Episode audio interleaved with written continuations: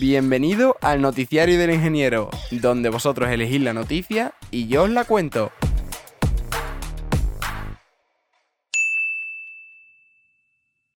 La primera nave que orbita otras lunas.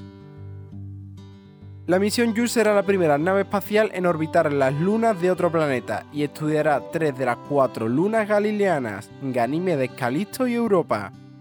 La Agencia Espacial Europea se prepara para lanzar una misión a Júpiter que habría enorgullecido a Galileo Galilei. La sonda se acercará a tres de las cuatro grandes lunas de Galileo que descubrió en 1610 y rodeará la mayor Ganímedes en busca de indicios de un océano oculto bajo su superficie helada. Si tiene éxito, será la primera vez que una nave espacial orbite un satélite natural distinto de la Luna. La nave espacial Jupiter Icy Moons Explorer, JUICE, se encuentra actualmente en su cohete Ariane 5 en el puerto espacial europeo de Kourou, en la Guayana francesa, y su lanzamiento está previsto para el 13 de abril a las 9 y cuarto hora local. Se necesita un tiempo de despegue tan preciso para situar la nave en la órbita correcta alrededor del Sol que si el lanzamiento tiene que posponerse por el mal tiempo u otras razones, la próxima oportunidad llegará unas 24 horas más tarde.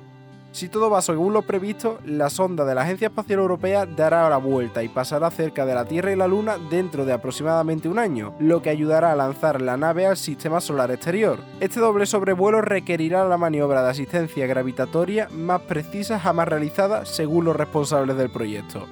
Como todas las misiones al sistema solar exterior, la trayectoria de JUICE no será directa. Primero pasará por Venus en 2025, lo que les pondrá a las altas temperaturas, y después pasará por la Tierra otras dos veces en 2026 y 2029. Llegará a Júpiter en 2031, momento en el que su motor principal realizará un largo sobrevuelo para reducir su velocidad y comenzar a orbitar el planeta mientras que JUICE tiene previsto realizar 21 sobrevuelos de Calisto, la segunda luna más grande de Júpiter, solo pasará dos veces por Europa, la luna galileana más pequeña. Esto se debe a que Europa será estudiada de cerca por una misión de la NASA llamada Europa Clipper, cuyo lanzamiento está previsto para finales de 2024.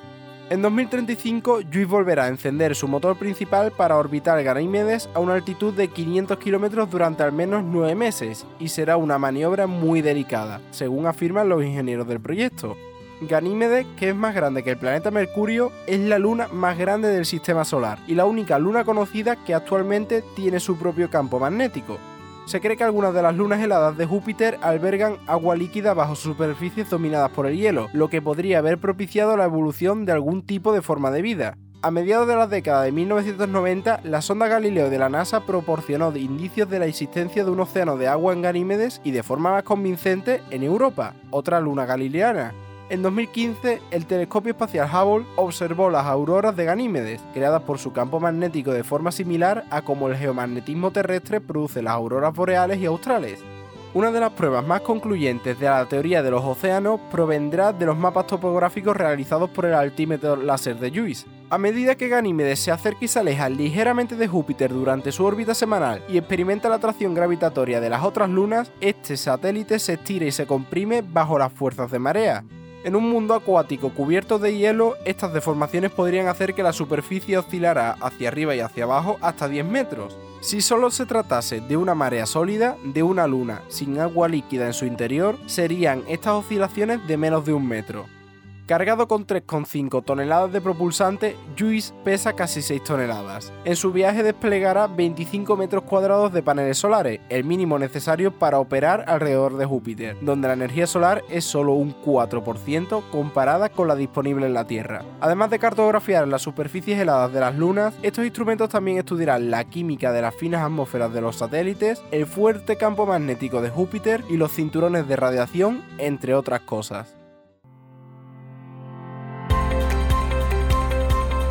Y no olvides suscribirte para no perderte el próximo episodio.